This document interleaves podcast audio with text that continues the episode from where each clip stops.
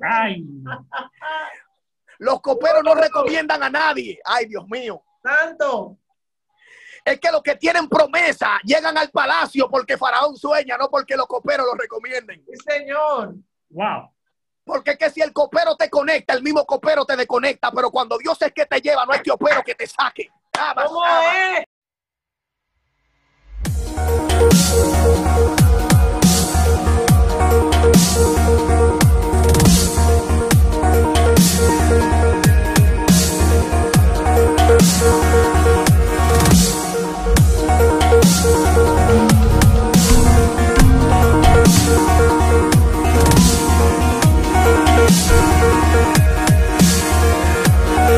Prepárate para recibir palabra de Dios. Prepárate para recibir una palabra que tiene tu nombre. Así que sencillamente quiero que ustedes me ayuden a recibir en esta hora al evangelista Ariel Adón.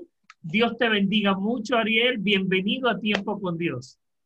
Amén, amén, pastores. Bendiciones. Es una honra para nuestro ministerio estar compartiendo con gente de Dios, con gente que aman el reino, con gente que eh, tienen el mismo pensamiento, la misma conexión, la misma dirección, ya que realmente la Biblia enseña y dice que a dónde llegarán dos si antes no se ponen de acuerdo. Y me gusta cuando Dios utiliza personas que realmente tienen la misma visión y la misma conexión, porque esto es indicio de que llegarán lejos, porque todo el que anda de acuerdo llega lejos. Abra su Biblia en el libro, en la segunda carta a los Corintios, capítulo 1, verso 20, y vamos a estar leyendo la palabra de Dios en el nombre de Jesús. Amén. Dicen así su palabra. El verso 20 dice, porque todas las promesas de Dios son en él sí y en él amén, por medio de nosotros, para la gloria de Dios. Y el que nos confirma con vosotros en Cristo y el que nos ungió es Dios. Dele gracias a Dios por la palabra. Padre, gracias por tu palabra, Dios eterno. Espíritu Santo de Dios, como de costumbre te pido, Dios de gloria, ya que tu palabra han de ser ministrada, Señor, que mientras yo predico, tú ministra, yo predico, tú rompes cadenas, tú haces el milagro, tú convences de pecado, levantas el caído, fortaleces al débil, Dios del cielo. En el nombre poderoso de Jesús de Nazaret, trae una respuesta a aquellos que tienen una pregunta en la incógnita, en el secreto de su corazón, Dios del cielo. En el nombre de Jesús, amén y amén. Bien, eh, tengo un, un tema, tengo un tema eh, para, esta, para este sermón y el tema que traigo para este sermón en este, en este espacio, creo que el, el, el- el espacio que ustedes tienen se llama Tiempo con Dios, ¿es verdad? Amén. Tiempo con Dios. Para este tiempo con Dios, bueno, se parece mucho al nombre del ministerio que tengo, porque el ministerio que Dios me dio se llama Ministerio Evangelístico Habitando en el Tiempo de Dios. Se hablan de tiempo y hablan de Dios. Nada, eh, realmente tengo un tema para este sermón y el tema que Dios eh, nos ha dado para este sermón es promesas. Ese es el tema en el cual quiero hablar, promesas. Entonces quiero hablarle a alguien, a gente que realmente un día recibieron una promesa de parte de Dios, gente que tienen una palabra de parte de Dios gravitando en, sus en su espíritu, gente que todavía no han visto el cumplimiento de lo que Dios un día le dijo y están turbados, piensan que, que esa promesa se murió, piensan que realmente no podrán alcanzar ni podrán ver lo que Dios un día dijo de ellos. Y por eso traemos este tema, de acuerdo al tiempo que estamos viviendo, traemos este tema, la palabra promesa.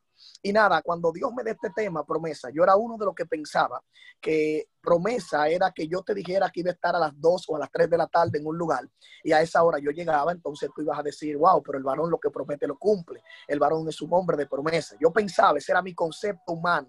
Yo pensaba realmente que eso era una promesa. Pero cuando Dios trata conmigo y me da este tema, Dios me dice a mí, Ariel, te voy a decir algo para sacarte de las dudas. Y es que tú tienes que entender que el ser humano, el hombre, el mortal en la tierra, no tiene la facultad ni la capacidad de prometer. Yo le dije, ¿cómo así, Señor?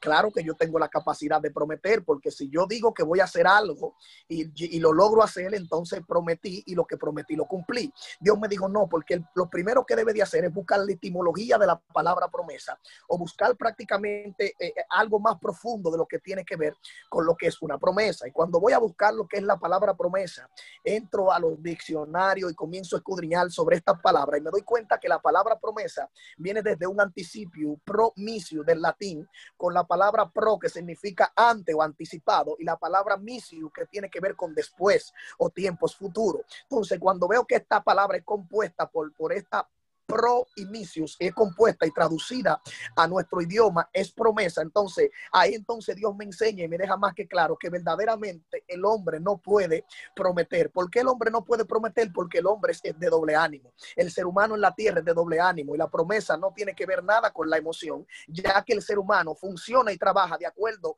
al aspecto emocional que tenga en el momento. Por eso cuando el hombre está enamorado, el hombre a la mujer le promete villas y castillas, pero inmediatamente cualquier cosa sucedió, muchas de las cosas que prometió y no había cumplido, él mismo dice, no voy a comprar nada, no voy a hacer nada, no voy a cumplir nada porque ya el amor que tenía o la emoción que tenía se me fue. Hay gente que usted la ve prendida hoy y mañana la ve apagada. Hay gente que usted la ve muy positiva y mañana la ve negativa. Hay gente que hoy usted la ve que son los que más lengua hablan y mañana no se acuerda que fueron cristianos. Entonces, hay algo que realmente Dios quiere enseñarnos con esto. Dios me dice, el anticipio es del tiempo pasado y el misius es el tiempo futuro, es el tiempo después. El único que sabe poner un TBT del tiempo futuro con el tiempo real que tú estás viviendo, con el tiempo presente, se llama Dios. Nosotros somos expertos haciendo un TBT de, de lo que, de lo que vivimos en el pasado y de lo que estamos viviendo en el presente. Por eso yo vi una corriente que se, se, se, se subió en estos días en las redes sociales, mayormente el en Facebook cuando entró el año 2019 de gente que pusieron 2009-2019 y pegaron dos fotos del 2009 y del 2019, cómo estaban, el cambio que ha dado. Hicieron ese TBT. Hay gente que ahora lo están, eh, lo están haciendo, 2010, 2020. O sea, viendo el cambio que han dado en la vida. Pero nadie he visto que ha puesto 2020, 2025, porque usted no sabe si llegará al 2025. El único que puede hacer un TBT de tu tiempo presente con tu tiempo futuro se llama Dios. ¿Por qué? Ah. Porque Dios Fue antes de tú existir sobre la faz de la tierra, antes de tú ser una materia habitando en la tierra, primero fuiste un pensamiento en la mente de un ser eterno llamado Dios. Tú no existes por existir. No es que mami prácticamente no obedeció a papi o, mi hermanita no obedeció a su hermano y por eso quedó embarazada a temprana edad. No, tú no fuiste un accidente. Según dice Gregorio Mendel, el padre de la genética, Mendel dice que por cada eyaculación de un hombre hay más de 120 millones de espermatozoides. Lo que Mendel quiere enseñar en esta física, Mendel está diciendo prácticamente que cuando, un, cuando tú fuiste fecundado en el vientre de tu madre, tú echaste una competencia con 120 millones de semejantes a ti. O sea, la competencia no fue fácil. Y si tú llegaste donde ahí había gente que era más rápida que tú, donde había gente que quizás podrían ser mejor persona que tú y que yo, si llegamos de primero no fue porque fuimos los mejores, sino porque el propósito de Dios estaba sobre nosotros. Gloria a Dios. El propósito te empujó, el propósito te llevó y provocó que tú llegaras primero porque hay, hay algo. Y es que el primero que entra al útero, al hogario de la mujer, el primero que entra, inmediatamente cierra todo, se cierra la puerta y los de afuera se mueren, gloria a Dios. Por eso que de ahí se levantó un dicho donde la gente dice, donde la gente dice que para que otros se salven tienen que morir otros, gloria a Dios. O para que uno se salven tienen que sacrificarse y morir otro. Y eso yo lo doy más que válido. ¿Por qué? Porque para que tú y yo hoy tengamos vida, para que tú y yo hoy existiéramos, para que tú y yo hoy podamos ser vivientes sobre la faz de la tierra sin que nadie se atreva a señalarlo y culparlo. Hubo alguien que tuvo que hacerse morir por nosotros. Alguien tiene que entender lo que yo le estoy diciendo. Entonces, ¿qué sucede? Gloria a Dios. Al de enseñarnos esto, esto me da a entender a mí que tú no eres un accidente, ni que tampoco tú naciste de una violación, aunque una violación fue lo que provocó o fue lo que hizo que tu mamá quedara embarazada. Esa violación estaba programado en el plan divino. Oh, gloria a Dios. Porque hay cosas, hay cosas que, mira, yo predicaba en estos días y predicaba con el tema, ¿a quién le atribuyes tus situaciones? Porque en este tiempo de pandemia que nosotros estamos viviendo, estamos escuchando tantas personas, un gente que conocen la Biblia, gente que conocen a Dios echándole la culpa al diablo de la pandemia. Y el diablo no tiene que ver nada con esta pandemia. Estos son tiempos proféticos. La Biblia dice en Mateo que habrán peste en aquellos días, petilencia, guerras y rumores de guerra. ¿Y qué es esto? El coronavirus. Pues una peste. Es un tiempo tiempo profético. El problema es que tú lo estás viendo como que la gente se está muriendo, lo estás viendo como que la gente prácticamente, el, el país está entrando en crisis, está viendo los caos que tú estás provocando, pero el que conoce a Dios, mira este tiempo, gloria a Dios, como la plataforma favorita para que el avivamiento más grande sobre la faz de la tierra visite eh, eh, eh, esta tierra, gloria a Dios, porque la Biblia nos enseña que por cada tiempo de gloria que se manifestó, primero hubo una crisis que se adelantó, o sea, la crisis, el tiempo de caos, es lo que viene dando bocina, lo que viene anunciando la gloria que ha de manifestarse. Entonces, cuando yo puedo, pude entender esto, comencé a ver a que Dios me decía a mí, Ariel, el único sobre la faz de la tierra que tiene el poder de hacer un TBT de tu presente y tu futuro soy yo. Y por eso te quiero dejar dicho que el único que puede prometerle algo a alguien soy yo también. Y yo le decía, pero ¿por qué? Dice, claro, porque te dije a ti ahorita que las promesas tienen que ver con el tiempo pasado, con el tiempo presente y con el tiempo futuro. Y como la promesa no tiene que ver con sentimiento, está divorciada del, del sistema emocional del ser humano. Y como yo soy un Dios que no camino por mi emoción, ni camino por sentimiento, sino camino por mi palabra mi propósito, yo soy el único que realmente puedo prometer, porque antes de yo prometerle algo a alguien, de que le voy a entregar eso a ese alguien, ya yo en el futuro lo vi dominando con eso en la mano. Alguien adora el nombre de Jesús. Entonces, cuando Dios te dice, baja pastorear, en el momento que Dios te prometió que tú ibas a ser pastor, es posible que tú no tengas ni siquiera un grado de un instituto bíblico. Eh, eh, cuando viene a ver, es posible que tú no te sepas manejar en un mensaje. Cuando viene a ver, es posible que tú tengas pocas experiencias divinas, pero que el cielo no anda buscando gente que tenga experiencia. El cielo no anda cualificando gente que tengan cuña. El cielo anda cualificando gente que realmente hayan sido escogidos por el cielo en la eternidad para hacer la voluntad de Dios aquí en la tierra. Por eso nosotros vemos a un Moisés que Dios lo escoge para entregarle un ministerio grande, un ministerio poderoso. Y Dios le dice a Moisés, Moisés, oye lo que vamos a hacer, porque eh, el Dios que, que, que, nosotros le servimos hoy ha sido el mismo Dios de, de, siempre. Lo único es que Dios muchas veces cambia la temática, porque según la Biblia me enseña, en el tiempo pasado Dios andaba detrás de los profetas para darle ministerio. Dios andaba detrás de la gente para formarlo y darle ministerio, pero Dios antes primero te revelaba el beneficio del ministerio y luego te decía cuál era la función. Porque vemos que a Moisés le dice, Moisés, mira, yo te necesito para que tú me liberte el pueblo. Tú eres un hombre que tú vas a hablar con reyes, con gente importante. Le está diciendo diciendo que el tipo va a hablar con gente importante. Le está diciendo que el hombre va a ser un grande en la tierra. Mas, sin embargo, Moisés le dice, no, yo no puedo porque es que tú me estás diciendo a mí que lo que yo voy a hacer eh, eh, eh, lleva tanta, tanta responsabilidad y va a tener tanta altura que se necesita de una gente que hable bonito y eso yo no lo tengo. Oh, gloria a Dios. Se necesita de una gente que sea bien elocuente y eso yo no lo soy. O sea, Moisés inmediatamente él mismo se autodescalificó. ¿Por qué? Porque Dios le está mostrando a Moisés o le está hablando a Moisés del beneficio de lo que él va a desempeñar aquí en la tierra para Dios. Entonces Moisés le dice, yo no puedo, pero él no de ellos, el no de lo que Dios llamaba, el, la respuesta de ellos con el no era lo que lo calificaba. Porque si dándote el beneficio, papi, tú me decías a mí que no, eso me daba a entender que tú no te ibas a engrandecer cuando estuviera en la función. eso vemos a, un, vemos a un Jeremías, gloria a Dios, que Dios también lo llama y le dice, Jeremías, antes de que te formara en el vientre de tu madre, yo te conocí, te santifiqué y luego te di por profeta a las naciones. Le mencionó a las naciones y a las naciones no se ven carros, a las naciones no se ven motoconchos, a las naciones se va en avión, a las naciones se va en barco. Lo que Dios le está diciendo a Jeremías, Jeremías, tú vas a viajar mucho, tú vas a ser un tipo de aeropuerto, tú vas a ser un tipo de muelle, tú eres un tipo que va a viajar mucho, Jeremías. Jeremías le dice, suena bonita la película, pero yo soy un niño, yo no sé hablar tampoco, no voy por ahí. Dios le dice, no me diga a mí que tú eres un niño y que tú no sabes hablar, porque donde quiera que te mande iré yo. O sea, Jeremías también le dijo a Dios que no. Jeremías también rechazó la oferta de Dios, a un Dios mostrándole los beneficios. Todos los profetas que Dios llamó, todas las personas que Dios ungió, fueron gente que buscaron un pero, se, auto, se, se autominimizaron ellos, dijeron, es que yo no califico porque los llamados de Dios son grandes por más pequeño que tú lo veas. ¿Alguien entiende lo que yo le estoy diciendo? Ahora, ¿qué sucedió con esto? Ese no de ellos lo calificaba, pero esta generación de ahora es rara, pastor. Esta generación de ahora es como muy diferente a la generación pasada, porque la generación pasada, según la Biblia, Dios andaba detrás de ellos ofreciéndole ministerio, pero la generación de ahora anda detrás de Dios para que Dios le dé un ministerio, no porque aman a Dios. Oh, gloria a Dios. Alguien el nombre de Jesús. Por eso estamos viendo gente, gloria a Dios, en las iglesias, que si los pastores no lo ungen con un cargo se van por otra iglesia porque ya no andan detrás de Dios. Lo Santo. que andan es detrás de una movie, andan detrás de un púlpito porque los púlpitos están dando visa. Se fue en ahora. Alguien adora el nombre de Jesús. Y es por eso que ustedes que le están sirviendo a Dios por cargo, le están sirviendo a Dios por un cargo, no le están sirviendo a Dios por devoción.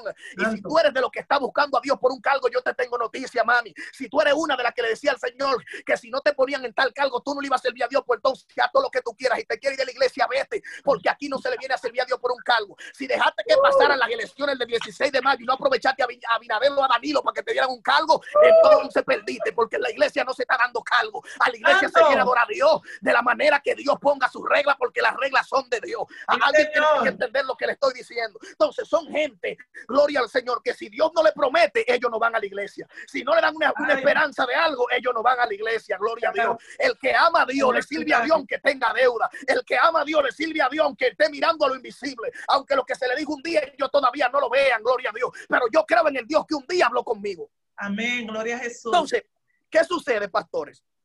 Hay algo que pasa aquí. Y lo que pasa en esto es que inmediatamente Dios me dice a mí que el único que tiene la capacidad de prometerle a la gente, a los seres humanos, se llama Él, porque ya Él te vio en la eternidad con Amén. lo que Él te prometió en la mano. O sea, el problema es que yo he aprendido que la paciencia de Dios desespera al humano. Ay, La paciencia de Dios desespera a los mortales, desespera a los hombres. ¿Por qué lo desespera? Se lo, se lo explico por qué. Porque el problema es que Dios no muere, Gloria Dios no se enferma, Amén. Dios no se enferma. A Dios no le dan deseo de suicidarse como el ser humano. A Dios no se le mete el diablo. O sea, Dios, lo que Él promete, Él se toma su tiempo para hacerlo, porque Él sabe que si Él dijo que lo iba a hacer y se lo propuso hacerlo, Él lo hará, aunque, aunque, eh, aunque se acabe el calendario 15 veces, Él lo va a hacer. Amén. Eh, eh, eh, lo que tú tienes que aprender a esto, que si Dios te prometió algo y todavía tú no lo has visto, si fue Dios que habló y tú no has visto el cumplimiento y tienes 55 años, gózate que es posible que llegue al 80, porque al que Dios le da promesa, le da vida. Amén. Al que Dios le da promesa, le da vida. No se muere sin ver el cumplimiento de esa palabra.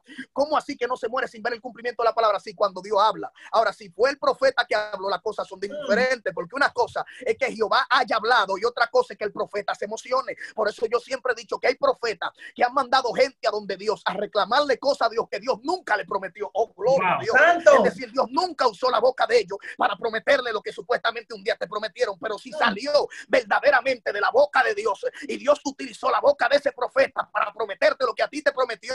Se va a morir el diablo, se va a morir los demonios, la tierra se puede poner de cabeza, el coronavirus puede Oh. acabar con la humanidad y el único que va a quedar vivo eres tú para ver el cumplimiento de lo que Dios un día te dijo. Yo no sé si hay alguien, gloria a Dios, que se identifica con esta palabra. Amén. Lo que yo te. Estoy diciendo a ti, gloria a Dios, que al cielo no te en cuarentena, que al cielo no le da coronavirus, que el que está en cuarentena en la tierra, que si Dios dijo que iba a hacer algo contigo, el coronavirus no es, el COVID-19 no es lo que va a limitar a Dios a que haga lo que va a hacer contigo. Yo he visto enfermedades más fuertes que otras, yo he visto diablo más fuerte que otro, yo he visto demonios más fuerte que otro. Lo que yo nunca he visto es un Dios más fuerte que el Dios que te estoy predicando. Él Señor, nunca perdido una batalla. Él es el alfa, él es el omega, él es la rosa de Sarón, el caballero del Golgota, el principio, el fin, el lirio de los valles. Él es todo, el todo fue hecho para él. En él y sobre él de Jehová es la tierra, su plenitud, el mundo y lo que en él habita. Todo lo que está sucediendo, está sucediendo porque a Dios le plació que pase, que pase.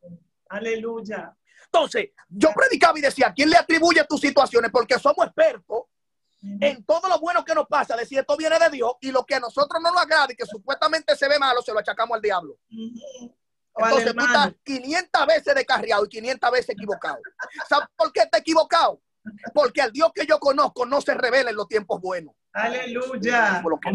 Al Dios que yo conozco se revela en los tiempos cuando a ti se te va la fuerza. Santo. Al Dios que yo conozco es un Dios experto revelándose en los tiempos difíciles. Y este tiempo, este tiempo de pandemia, este tiempo de virus es un tiempo excelente para Dios revelarse a las personas. Pero ¿por qué Dios se lo ha revelado a mucha gente? Porque hay gente que este tiempo lo ha cogido para ver Netflix, para ponerse gordo, para comer chuleta, palomita, picapollo en su casa y no para buscar el rostro de Dios. Y al que no busca a Dios, Dios no se le revela. Y soy de lo que digo que el que no busca a Dios en esta pandemia no lo va a buscar nunca. Gloria a Dios. A- alguien adora el nombre de Jesús. Entonces, hay algo que usted tiene que entender Sí, que si la promesa que usted tiene, usted tiene prácticamente el discernimiento de espíritu y usted conoce la voz de Dios y usted sabe cuando Dios habla, si fue Dios que a usted le habló, entonces no se turbe, no se turbe, que lo que Dios le prometió a usted, sus ojos lo verán. Amén. Lo que Dios a usted le prometió, porque yo comienzo a buscar 1580 historias en la Biblia. Y en todas las historias que Dios fue que habló y que Dios prometió, Dios cumplió. Amén. Yo no he visto a nadie quejándosele a Dios de que mira que tú me prometiste y yo nunca vi eso. Yo no vi, en esta Biblia yo nunca vi eso. No, no lo he visto. A el que Dios le dijo que iba a hacer algo con él, lo hacía. Aunque se desesperara esa persona, se trayara, al final Dios lo hacía cuando él entendiera. Amén. Por eso dije ahorita que la paciencia de Dios desespera el ser humano, porque como Dios no muere, Dios lo hace cuando Él quiere, pero como tú y yo sabemos que yo soy de los que no me gusta ya celebrar cumpleaños, porque cuando, se, cuando cumplo un año es que me queda otro menos. claro, me queda otro menos. Entonces, hay gente que sabiendo eso, porque por un problema que hubo en el Génesis, por el problema de que le, se le dio entrada al pecado, usted sabe que usted y yo fuimos creados para vivir eternamente, pero por un problema que sucedió. Entonces, el que era el mejor amigo del hombre después de Dios, ahora es su peor enemigo. ¿Y cuál era el mejor amigo del hombre después de Dios? El tiempo. El tiempo era el mejor amigo del hombre porque los tiempos pasaban y el hombre no se ponía viejo. El hombre iba a vivir eternamente. El tiempo caminaba de la mano con el hombre. Mas, sin embargo, ahora por causa del pecado, entonces hubo alguien que dijo, no, que ahora el tiempo del hombre serán 120. Después hubo otro que dijo, no, ahora serán simplemente 70 y lo más robusto vivirán 75. Escuche esto. Ahora el tiempo, que era el mejor aliado del hombre, ahora vino a ser su peor enemigo. Entonces, al hombre saber que ahora el tiempo se lo pusieron en contra por causa del pecado, cuando Dios le promete algo y están viendo que la crisis entró y que la situación está difícil y que gente se está muriendo, están asustados, dicen, y veré yo Dios lo que Dios me prometió. Dios no tiene sombra de variación, Dios no miente, a Dios se le hacen dos cosas imposibles. Hay gente que dice, no, que para Dios no hay nada imposible. Sí, para Dios hay algo imposible. Dos cosas para Dios imposible. La primera es mentir, Dios no miente, es imposible que Dios mienta. Y la segunda es agradarle sin fe. Entonces, hay dos cosas para Dios imposibles en esta, en esta vida, en esta existencia. Y una de ellas es mentir. Es decir, que si Dios habló contigo, Dios no anda cogiéndole la, la- la cara de pendejo a nadie. Por eso Él dijo claramente, voy pues a preparar morada para que donde yo estoy, ustedes también estén. Y si esto no hubiese sido así, yo no se lo hubiese dicho. ¿Qué es lo que Dios te está, Cristo te quiso dejar dicho con él? Nosotros no hablamos disparate. Yo no te voy a meter un cuento de camino. Si esto no hubiese sido así, yo no te hubiese dicho nada, gloria a Dios. Es decir, que lo que Dios promete, Dios lo cumple. Dios es fiel a su palabra. Hay gente que Dios le prometió que lo va a bendecir y pecaron, pastor. Y andan en pecado y haciendo muchísimas cosas. Y lo que Dios dijo de ellos, Dios se lo va a dar como quiera. Ay, Dios mío, ahorita estoy yo en lío. Cortan ese pedacito y los rabacucos me hacen un lío. Sí, oiga, ¿por qué? Porque es que él es fiel a su palabra. ¿Sabe Amén. por qué Dios va a cumplir con, ¿sabe por qué Dios va a cumplir con lo que él te prometió, aunque tú estés haciendo y deshaciendo? Para que cuando entonces en el juicio tú estés siendo juzgado, tú no digas, no, porque yo hice tal cosa, porque yo nunca vi lo que tú me prometiste. Entonces a Dios tú no lo vas a agarrar fuera de base. Él va a cumplir. La Biblia dice que él es fiel al pacto que hizo contigo y conmigo, aunque tú y yo seamos infieles. O sea, él es fiel a su pacto. Ahora, esto no es una carta de licencia que te estoy dando para que mañana salga a hacer lo que tú quieras o para que después que pase este live tú le digas al novio que tiene por ahí, eh, no hay que esperar a casarse. Tú me estás entendiendo. Entonces, no es para que vaya a pecar deliberadamente, es para que entienda que Dios es un Dios de palabra y lo que más vale de un hombre es su palabra. Oh, gloria a Dios. Por eso es que la Biblia dice que es mejor prometer, es mejor cumplir y no prometer que prometer y no cumplir. Así es. ¿Está entendiendo? Entonces, ¿a quién se le dijo eso? A los hombres, Amén. porque los hombres son de doble ánimo. Porque los hombres hoy te prometen una cosa y mañana no. Mira, te voy a bendecir mañana. Y la bendición que tienen en su corazón es que al profeta le, le den 10 mil, un ejemplo, por decir un número. Pero cuando llegó el momento de la bendición, dice, no, nada más le voy a dar 5. Porque es lo que te digo, en el momento de la emoción, cualquiera actúa. Pero cuando llega la hora de la verdad, solamente actúan los que realmente tienen palabra. Amén. Entonces, si usted comienza a analizar la Biblia, usted se da cuenta que hubo un muchacho en la Biblia llamado José. ¿Qué pasó con José? Dios le da una promesa a José. Y Dios le dice a José, José, tú vas a ser grande. José tiene un sueño. José el más chiquito de los hijos de Jacob. Cuando él tiene el sueño, el sueño que tuvo fue que él, él, él estaba con sus hermanos y dice que él veía que la espiga de él se mantenía, el manojo de él, perdón, dice que hacían manojo, ataban manojo él y sus hermanos. Y dice que el, manojo de José permanecía recto, mas el de sus hermanos se inclinaban al de él. Cuando José le cuenta este sueño a sus hermanos, dice que sus hermanos inmediatamente lo interpretaron. Eh, Escuche esto, José simplemente soñó, pero José no sabía lo que soñaba. Ay, Dios mío. José soñó, pero no entendió el- el- el- eh, lo que Dios le quiso decir con el sueño. Sus hermanos fueron los que se lo interpretaron. Escuche bien. Le dijeron, entonces reinarás tú sobre nosotros. Inmediatamente la revelación le bajó, la interpretación le bajó. Ya José dice, ¿cómo reinar? O sea, que esto tiene que ver con reino. Ya José tiene un cocote hecho. Ya José prácticamente tiene una pieza del rompecabezas de lo que él quería entender. Pero entonces vuelve Dios y trata con quién? Trata con José de nuevo. José vuelve y sueña. Ahora José no se ve con manojo. Ahora José tiene que ver con sol, con luna, con estrella. José tiene que ver con cosas que tienen que ver con el cielo. Pero José tampoco está entendiendo el asunto. Y cuando va, no va y se lo cuenta a su hermano ahora, porque cuando José le contó el primer sueño a su hermano, su hermano lo que quisieron fue matarlo. Porque es que hay cosas que tú no puedes compartirlo con todo el mundo, mayormente cuando son las promesas que Dios te hace. Ay, Dios mío. Aleluya. Porque es que hay gente que están esperando que Dios le prometa a ellos, porque ellos saben que Dios no miente. Pero más sin embargo, tú llegaste de último a la iglesia y Dios te prometió a ti primero. Ay, ¿Cómo fue? entonces, ese tipo de gente, cuando tú le cuentas tu sueño, en vez de orar para que se manifieste el sueño, lo que hacen es que oran para que te descargue mañana, para que te choque una patana. Aleluya. Porque los mismos que oraron por ti, para que Dios te bendiga y para que Dios te traiga en el evangelio, cuando te ven viajando y prosperado, son los mismos que se llenan de odio y te hacen guerra. Oh, gloria. Santo. Entonces, ¿qué sucede? José va ahora y se lo cuenta a su padre. Y mira el comportamiento del padre de José, diferente al de sus hermanos. ¿Quiénes fueron los que intentaron matar a José? Lo del mundo. Sus hermanos. Hello, atención iglesia. Para aquellos que dicen, no, yo me descarría, yo me fui, porque que en verdad yo no pensé que había tanta demagogia en la iglesia. Aquí hay más que en el mundo, para que usted entienda esto. El problema es que este evangelio tiene que ser predicado claro y como tiene que ir. No se le puede estar dibujando rosa ni flor a gente ni diciéndole que aquí no se sufre.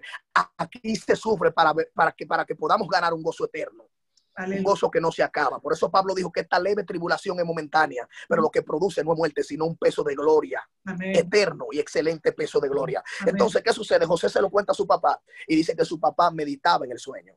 Su papá meditaba esto. Mas, sin embargo, sus hermanos intentaron matarle. Y usted conoce la historia de José. ¿Qué pasó con José por causa de su sueño? ¿Qué pasó con José por causa de la promesa que se le hizo en sueño? ¿Qué pasó con José por causa de esa promesa de que él iba a ser grande? Entonces José lo primero que comenzó a ver después de la promesa fue que todo se le, se le tejiversó. Lo que él comenzó a ver fue que todo se le volteó. José comenzó a ver todo lo contrario a lo que a él se le dijo. A José se le dijo que él iba a ser grande y se le levantó su familia. A José se le dijo que él iba a ser grande y sus hermanos lo querían matar. A José se le dijo que él iba a ser grande y a José ahora vienen y lo meten a una cárcel. Oh, gloria a Dios. Todo esto se le desencadenó a José simplemente por una bendita promesa que cayó sobre José. Que, que la promesa de Dios sobre alguien va a provocar persecución. Por eso es que yo siempre he dicho que tu verdad siempre estará divorciada de tu realidad. La verdad de Dios en tu vida estará divorciada de tu realidad. Porque en tu realidad hoy en día tú puedes ser un esclavo. En tu realidad de hoy en día tú no puedes tener dinero, pero en la verdad de Dios tú vas a ser un ministro, tú vas a ser un tipo prosperado, tú vas a ser un tipo con una familia firme. Pero cuando viene a ver tu familia se ve matando como perro y gato y tú dices, pero lo que Dios me dijo está divorciado de lo que estoy viviendo. El problema es que tu verdad y tu realidad están divorciadas hasta el momento que el tiempo de Dios llegue, gloria a Dios. Cuando el tiempo de Dios se manifiesta en tu vida, todo comenzará a, a- a- encajarse solo, porque la vida tuya en la mano de Dios es una cajita de rubí. ¿Cómo así, predicador? Claro, tú ves que eh, la cajita de rubí tiene varios colores, prácticamente varias capas de colores unánimes, pero llega un momento en el cual tú estás fuera de la mano de Dios y, y estás desarmado y, y te agarra un, te agarra un hombre y no te puede armar, te agarra otro hombre, te da mil vueltas y no te puede armar. Esos son los procesos que tú estás pasando cuando caíste en la mano de Dios, que Dios es quien te mete al proceso de Dios. Dentro del proceso de Dios, entonces las cosas comienzan a encajar, gloria a Dios, porque al proceso hay dos tipos de procesos. Está el proceso en el que tú te metes y está el proceso en el que Dios te mete. Hay una diferencia en estos dos procesos, que en el que tú te metes sales tú, pero en el que Dios te mete te saca Dios. Alguien adora el nombre de Jesús, porque al Amén. proceso lo que se le dio fue una orden, al proceso se le dio una señal y al proceso se le dijo fórmamelo, al proceso no se le dijo mátalo ni mátala. El proceso te va a vomitar cuando te parezca a Dios. Alguien adora el nombre de Jesús aquí. Alguien tiene que entender lo que le estoy diciendo. Entonces José ve que sus hermanos lo primero que hacen es que vienen y se levantan en su contra por causa de un sueño, por causa de una promesa. Dice que sus hermanos fueron a Dotán. Cuando sus hermanos van a Dotán, su papá le mandó comida a sus hermanos con José y le dijo, tráeme noticia de ellos, porque la Biblia dice que José le daba a su padre la mala fama de sus hermanos. Dijo, tráeme noticia, cómo se están portando. Vete, dame noticia de ellos. Cuando José va a buscarlo en el lugar donde lo dejó, dice que no lo encontró. Encuentra un hombre caminando errante ahí y el hombre le dice, yo escuché donde ellos fueron, yo sé dónde están tus hermanos. Escuché que dijeron que iban hacia Dotán y dice que José caminó hacia Dotán. Cuando José camina hacia Dotán, que ellos lo ven de lejos, dicen, ahí viene el soñador. Ahí viene el de, la, el de la supuesta promesa. Porque el primero que se levantó en contra de José fue el hermano mayor. o uno de sus hermanos mayores. Se levantó, se levantó eh, Judá. Y si tú analizas esto, el, el, ministerio de Judá era 30 veces más grande que el de José. De, de la tribu de quién es que viene es Jehová, de la tribu de, de, de José. No, viene de la tribu de Judá. Judá, el nombre de Judá pesa más fuerte que el nombre de José en la Biblia. Pero Judá estuvo a punto de dañar todo lo que Dios tenía planificado con él por enfocarse en, el, en lo poquito que Dios le iba a entregar a José.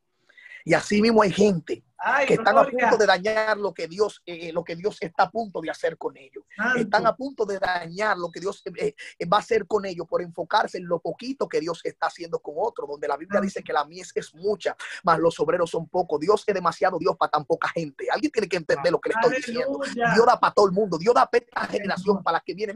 Pero que Dios tiene, Dios tiene más de dos mil años siendo Dios y gente naciendo y muriéndose y gente ungido y gente usándose y Dios no se acaba. Entonces, ¿cuál es el terror tuyo de que Dios bendiga a tu hermano primero que tú? Si tú te en la fila, tu turno va a llegar, papi. Sí, no te desesperes, no me haga guerra porque me dieron una libra más de arroz que la tuya. Oh. El problema es que yo siempre he dicho algo que tú tienes que entender y tenerlo claro, que si a ti no te pusieron la mochila que me pusieron a mí es porque tú no podías con ella. Dios le da a cada quien de acuerdo a su capacidad, mi amor. Dios le da a cada quien de acuerdo a lo que Dios entiende que tiene que darle. No comience a discutir con aquel que le dieron el pedazo de bicocho más grande que el tuyo. Discute con el que repartió el bicocho. Aleluya. Vete a discutirle al que lo repartió porque le dieron más otro que a, que a ti.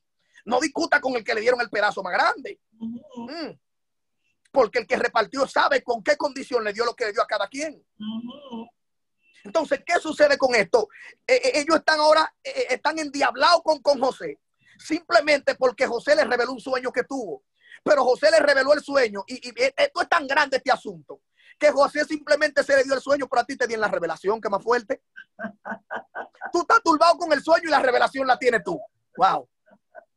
Tú estás turbado con el sueño ajeno, más la revelación de ese sueño la tienes tú. Santo. Entonces, por eso que más para adelante Dios tiene que quitarte el don de interpretación y dárselo al mismo que soñó. ¡Ay! Santo.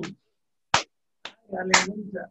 Dios tiene que quitarte ese don por tu malicia. Wow. Oh Dios. Y entregárselo al mismo que soñó. Gloria a Dios. Aleluya. Entonces, ¿qué sucede con esto? José va hacia ellos, ahí viene el soñador, dice, vamos a matarlo. Dice que Rubén, uno de sus hermanos, dijo, no, no lo matemos. Vendámosle mejor. Hagamos otra cosa con él, pero no le matemos. Inmediatamente dice que agarraron a José y lo tiraron en un, en un pozo, en una cisterna.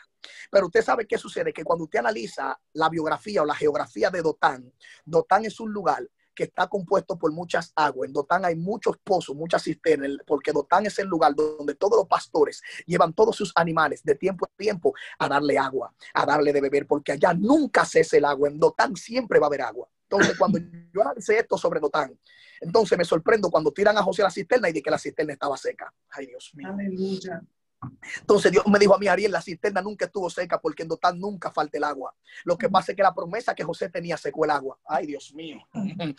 La promesa que José cargaba encima, porque el que tiene una promesa, la promesa se encarga de cuidarlo. El que tiene una promesa de parte de Dios, la promesa se encarga de sacarlo de la boca del lobo. La promesa se encarga de dirigirte. La promesa te empuja y te dice qué paso tú tienes que dar. La promesa de Dios te direcciona. Alguien tiene que entender lo que le estoy diciendo. Entonces, ¿qué sucede? La promesa fue la que se le metió a los hermanos y le dijeron, no, no lo maten. Lo tiran al pozo. Cuando lo tiran al pozo o a la cisterna, dice que estaba seca. Agarraron la túnica de colores que su padre había hecho, mataron un animal, la tiñeron de sangre y se la llevaron a Jacob. Mire, eso fue lo que encontramos de tu hijo.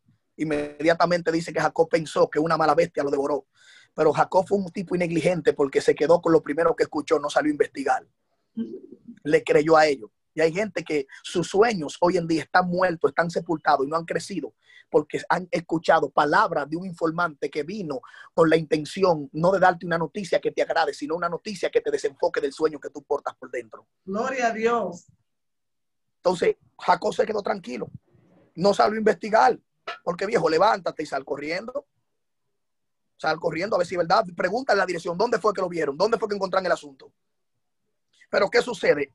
El tema es que inmediatamente a José lo metieron ahí. Le hicieron lo que tenían que hacerle con lo de la túnica, pero también entonces se lo vendieron unos madianitas.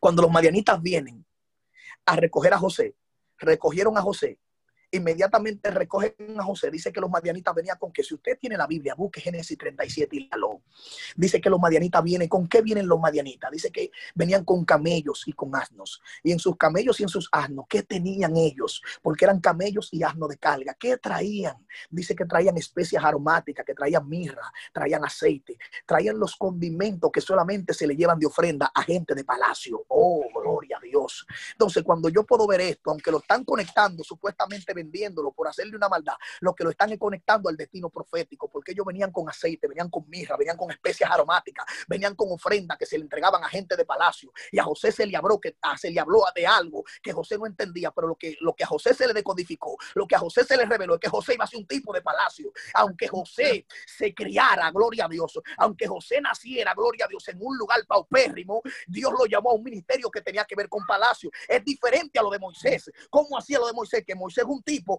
que nace, escucha esto, Moisés es un tipo que nace en un momento de persecución, en un momento de guerra, pero entonces dice que su mamá los tres meses no pudo tenerlo escondido y dice que prepara una alquilla de junco con brea y asfalto, la calafatió, lo soltó en el río Nilo y quien recogió a Moisés fue nada más y nada menos que la hija del faraón.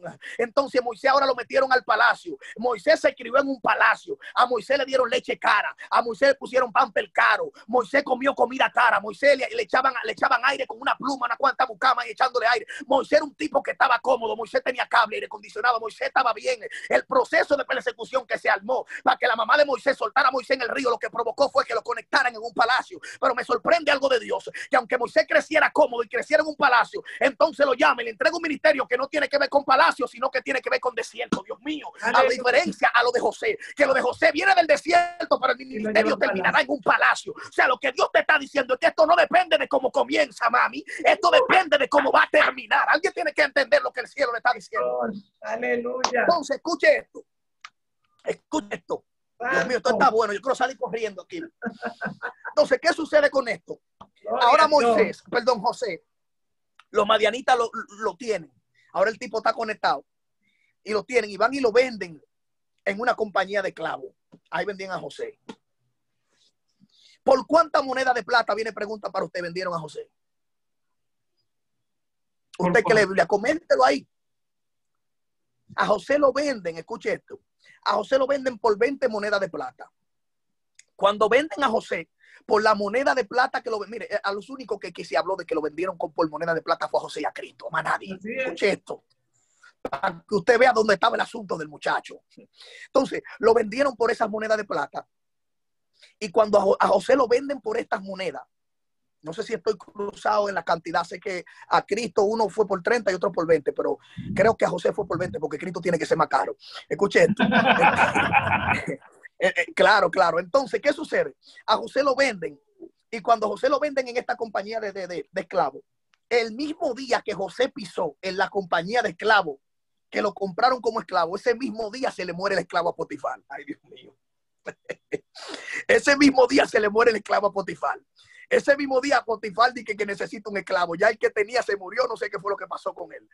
Pero parafraseando el mensaje, le dio un infarto al esclavo Potifar cuando José llegó a la compañía de esclavos. Esto fue lo que empujó a Potifar que salga a comprar un esclavo. Dios mío. Porque es que Dios va creando situaciones y tú no te estás dando cuenta que Dios es que la está formando. Gloria a Dios. Por eso te dije que para que otros se salven, otros tienen que morirse. Se murió el de Potifar. Ahora Potifar tiene que coger para la compañía de esclavos comprar un esclavo. Y cuando Potifar viene a comprar el esclavo, habían esclavos más fuertes que José y los esclavos tenían que comprarse fuerte porque los esclavos se utilizaban para trabajo fuerte y para carga.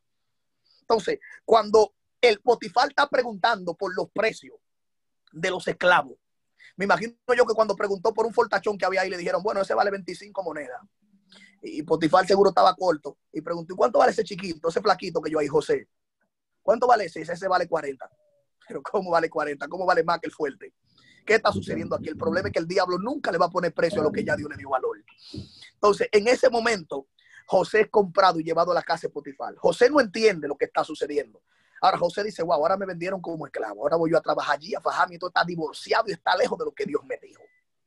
Entonces llega el momento ya para ir aterrizando, en el cual Potifar cuando iba en la Gran Cherokee con José, frenaron en un lugar y le dice a José, José, ven acá que tengo que hablar contigo. ¿Cuál es tu nombre, esclavo? José, ven acá, ven acá, José, que tengo que hablar contigo. Óyeme lo que te voy a decir.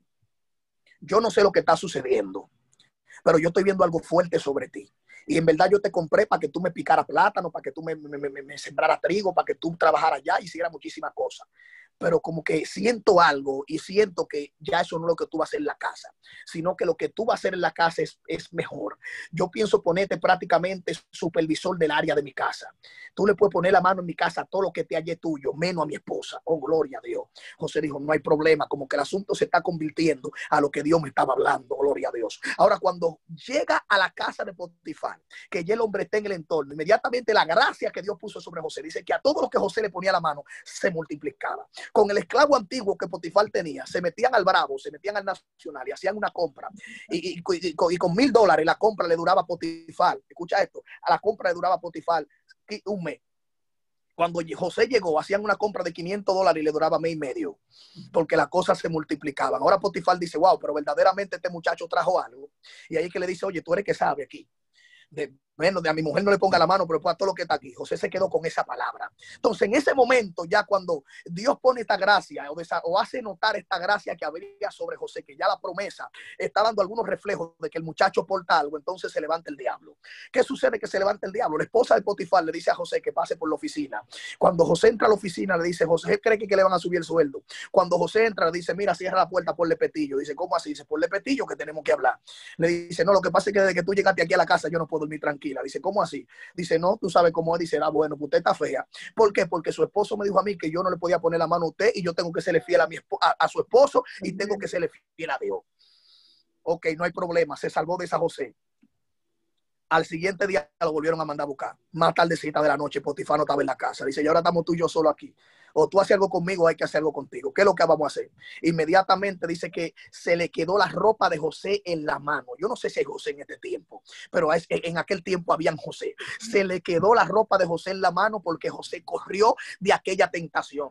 Inmediatamente la mujer grita, y la mujer tira un grito y cuando Potifar llega, dice, ¿qué pasó? Dice, no, que este muchacho, el que tú traíste, el esclavo nuevo ese, intentó propasarse conmigo, porque hay una cualidad que el diablo tiene y que cuando tú lo avergüenzas, él trata de dañarte el testimonio. Oh, gloria a Dios.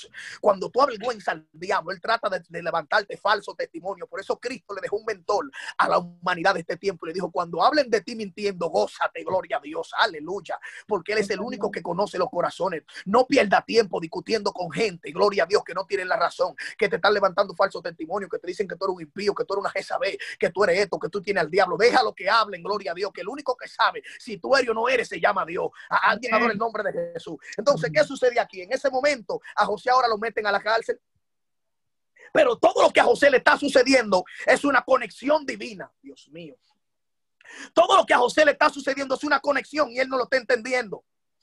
¿Cómo así que él no lo está entendiendo? No, él no lo está entendiendo. Porque es una conexión que lo está llevando al lugar profético donde Dios ya había dicho que lo iba a llevar. Ahora José está en la cárcel. ¿Dónde? En la cárcel. Nadie quiere verse en la cárcel. José está en la cárcel. Y no hay una cárcel más fuerte que la que tú haces sin tener la culpa de, lo, de, de lo por, qué, de, por qué te metieron.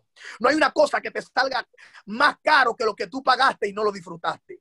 Es como aquel que compró el iPhone 11 Pro y al otro día lo quitan. Tiene que seguirlo pagando como quiera. Entonces eso duele. Sí, porque está pagando algo que no está disfrutando. Entonces José está pagando una culpa de algo que él no cometió. Entonces ahora José está en la cárcel, José no entiende, José pensó que se le fue todo encima. José dijo, pero ven acá, se metió el diablo, fue, pero ¿qué fue lo que pasó? Yo no he hecho nada. A mí simplemente se me dio una palabra, gloria a Dios. Pero que, que esto sucede realmente cuando se te da una palabra. Lo primero que se manifiesta cuando Dios te da una palabra de bendición es una escasez, para que tú dudes de la palabra que Dios te dio. Pero es una promesa. Cuando yo me doy cuenta que fue de Dios la palabra del predicador, cuando inmediatamente los diablos se levantan en mi contra después que el predicador soltó la palabra sobre mí. Ahí yo digo es de Dios. Ay. Yo digo es de Dios. Pero si yo no veo manifestaciones contrarias, digo, esto está muy fácil, Dios no está aquí. Ay, gloria. Porque que hay gente que le atribuyen lo malo a Dios, lo bueno a Dios y lo malo se lo atribuyen a Satanás. Pero yo te acabé de decir a ti, la Biblia dice que Cristo fue llevado al desierto por el por quién, por Satanás, por, por, por el Espíritu para ser tentado por Satanás. ¿Quién fue que llevó a Cristo al desierto para ser tentado? El Espíritu para que sea tentado, no para que lo, lo, lo, le dieran una, una congratulation y lo, y lo, reconocieran, no. Para ser tentado fue que lo llevaron. Entonces hay cosas, situaciones que te suceden en la vida, que es el mismo Dios que la provoca. ¿Quién fue que le dio permiso a Satanás para que le mate los hijos a Job? Dios. Para que acabara con su riqueza. O si a ti, ¿qué te pasa? Tú dices, el Señor reprenda al diablo. No, fue Dios que le dijo, vete, hazlo. Al final José dio cuenta que el causante del procesazo que pasó era Dios y, no Satanás. Entonces no le atribuyas lo tuyo a Satanás cuando Satanás lo único que quiere es que tú le des payola en tu película, que tú lo menciones, que tú blasfemes en contra de Dios. Entonces, ¿qué sucede con esto? Ya ahora José está en la cárcel y José llegó como el carcelero nuevo y encuentra esos dos carceleros viejos. José está tranquilo en una esquina, muchacho al fin, y escucha que el panadero y el copero tienen un sueño. ¿Cuántos sueños tuvo José?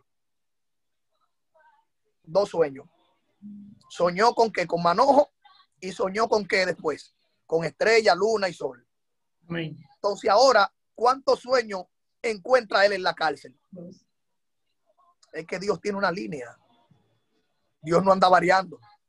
El Dios que comenzó con pan terminará con pan.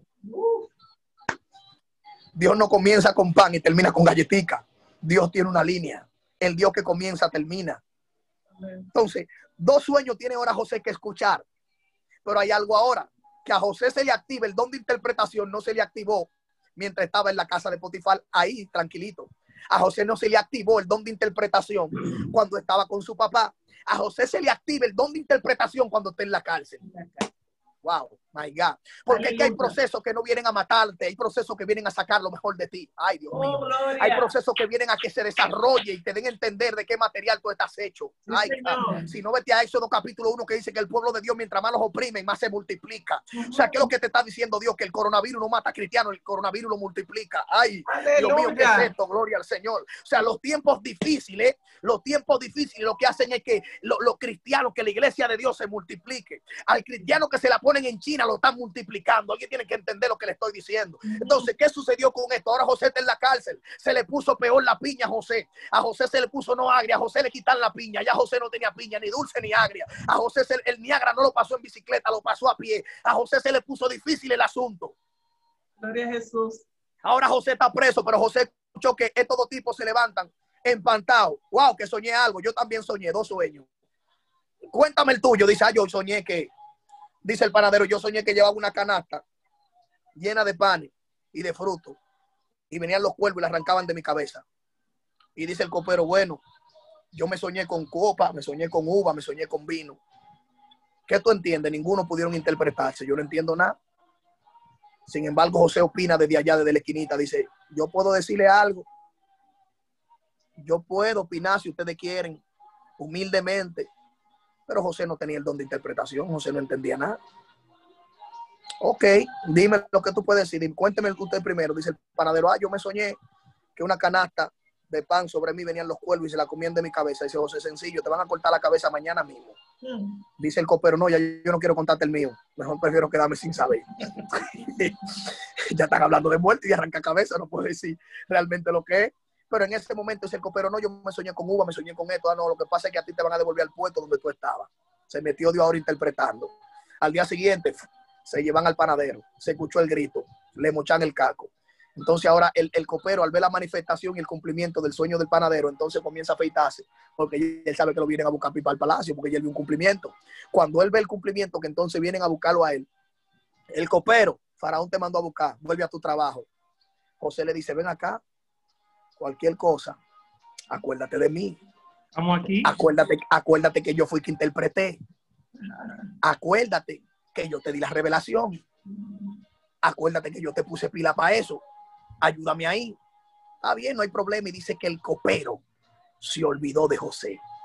Pasó el tiempo y José esperando que el copero lo recomendara.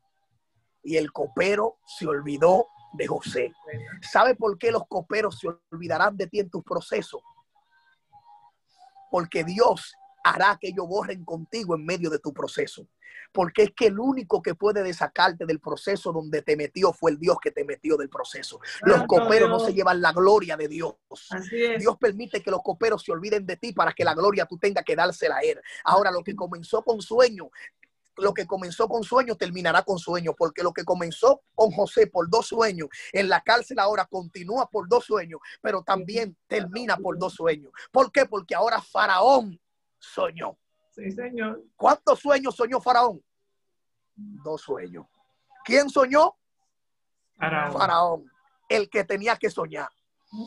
Tú que me estás escuchando desde esa pantalla, el que tiene que soñar para conectar con tu revelación y conectar con el propósito y con tu promesa, vas a soñar ahora. Aleluya. Gente que Dios le prometió visa y se la han negado un par de veces, el cónsul en esta vuelta se soñará contigo. Ay, Dios mío. Aleluya. Oh, gloria a Dios. Gente, gloria al Señor, en la cual Dios le ha dicho que bendigan a otros. Gente, pastores, que Dios puso en su corazón, que lo bendigan a ustedes. Y están dando vuelta y vuelta y vuelta con esa bendición. Se soñarán con ustedes en esta vuelta. Pero lo que Dios dijo que era de ustedes será de ustedes. Gloria a Dios. Aleluya, gloria a Dios. Los faraones que tienen tu bendición en la mano. Aleluya, van a soñar ahora para que te la entreguen. Oh, gloria a Dios. Hay faraones que se van a soñar contigo. Hay faraones que van a soñar con tu propósito. Hay faraones que van a soñar con tu promesa. Hay faraones que van a soñar con tu promesa. Hay faraones que tienen la conexión final para que el propósito de Dios se cumpla en tu vida. Y hay muchos coperos que se van a olvidar de ti porque Dios va a provocar que te olvides del copero al que tú ayudaste un día. Los coperos no son malagradecidos porque quieren. Los coperos, Dios es quien le borra la memoria contigo. Ay, Dios Sí, mío. Señor, aleluya. Gloria Hay gente esperando sus hay, eh, hay pastores porque hay gente que no son bendecidos, porque están esperando que la bendición se la va a traer el copero. Ay, Los coperos no recomiendan a nadie. Ay, Dios mío. Santo. Es que los que tienen promesa llegan al palacio porque Faraón sueña, no porque los coperos lo recomienden. Sí, Señor. wow. Porque es que si el copero te conecta, el mismo copero te desconecta, pero cuando Dios es que te lleva, no hay copero que te saque. ¿Cómo es? Uf, porque es que cuando el copero te lleva, es más, te voy a decir ahora al tiempo viviente que estamos viviendo. El problema es que a los coperos le da coronavirus y se mueren con la promesa. Ay, Dios mío. Ay, Dios mío, el copero se muere con el mandado. Ay, el copero se muere con el mandado. Pero los faraones no, lo- a los faraones no lo mata el COVID porque los faraones son los que tienen la conexión con tu promesa. Ay, gloria. Entonces te tengo una palabra más fuerte. ¿Sabe lo bueno de las promesas, pastores?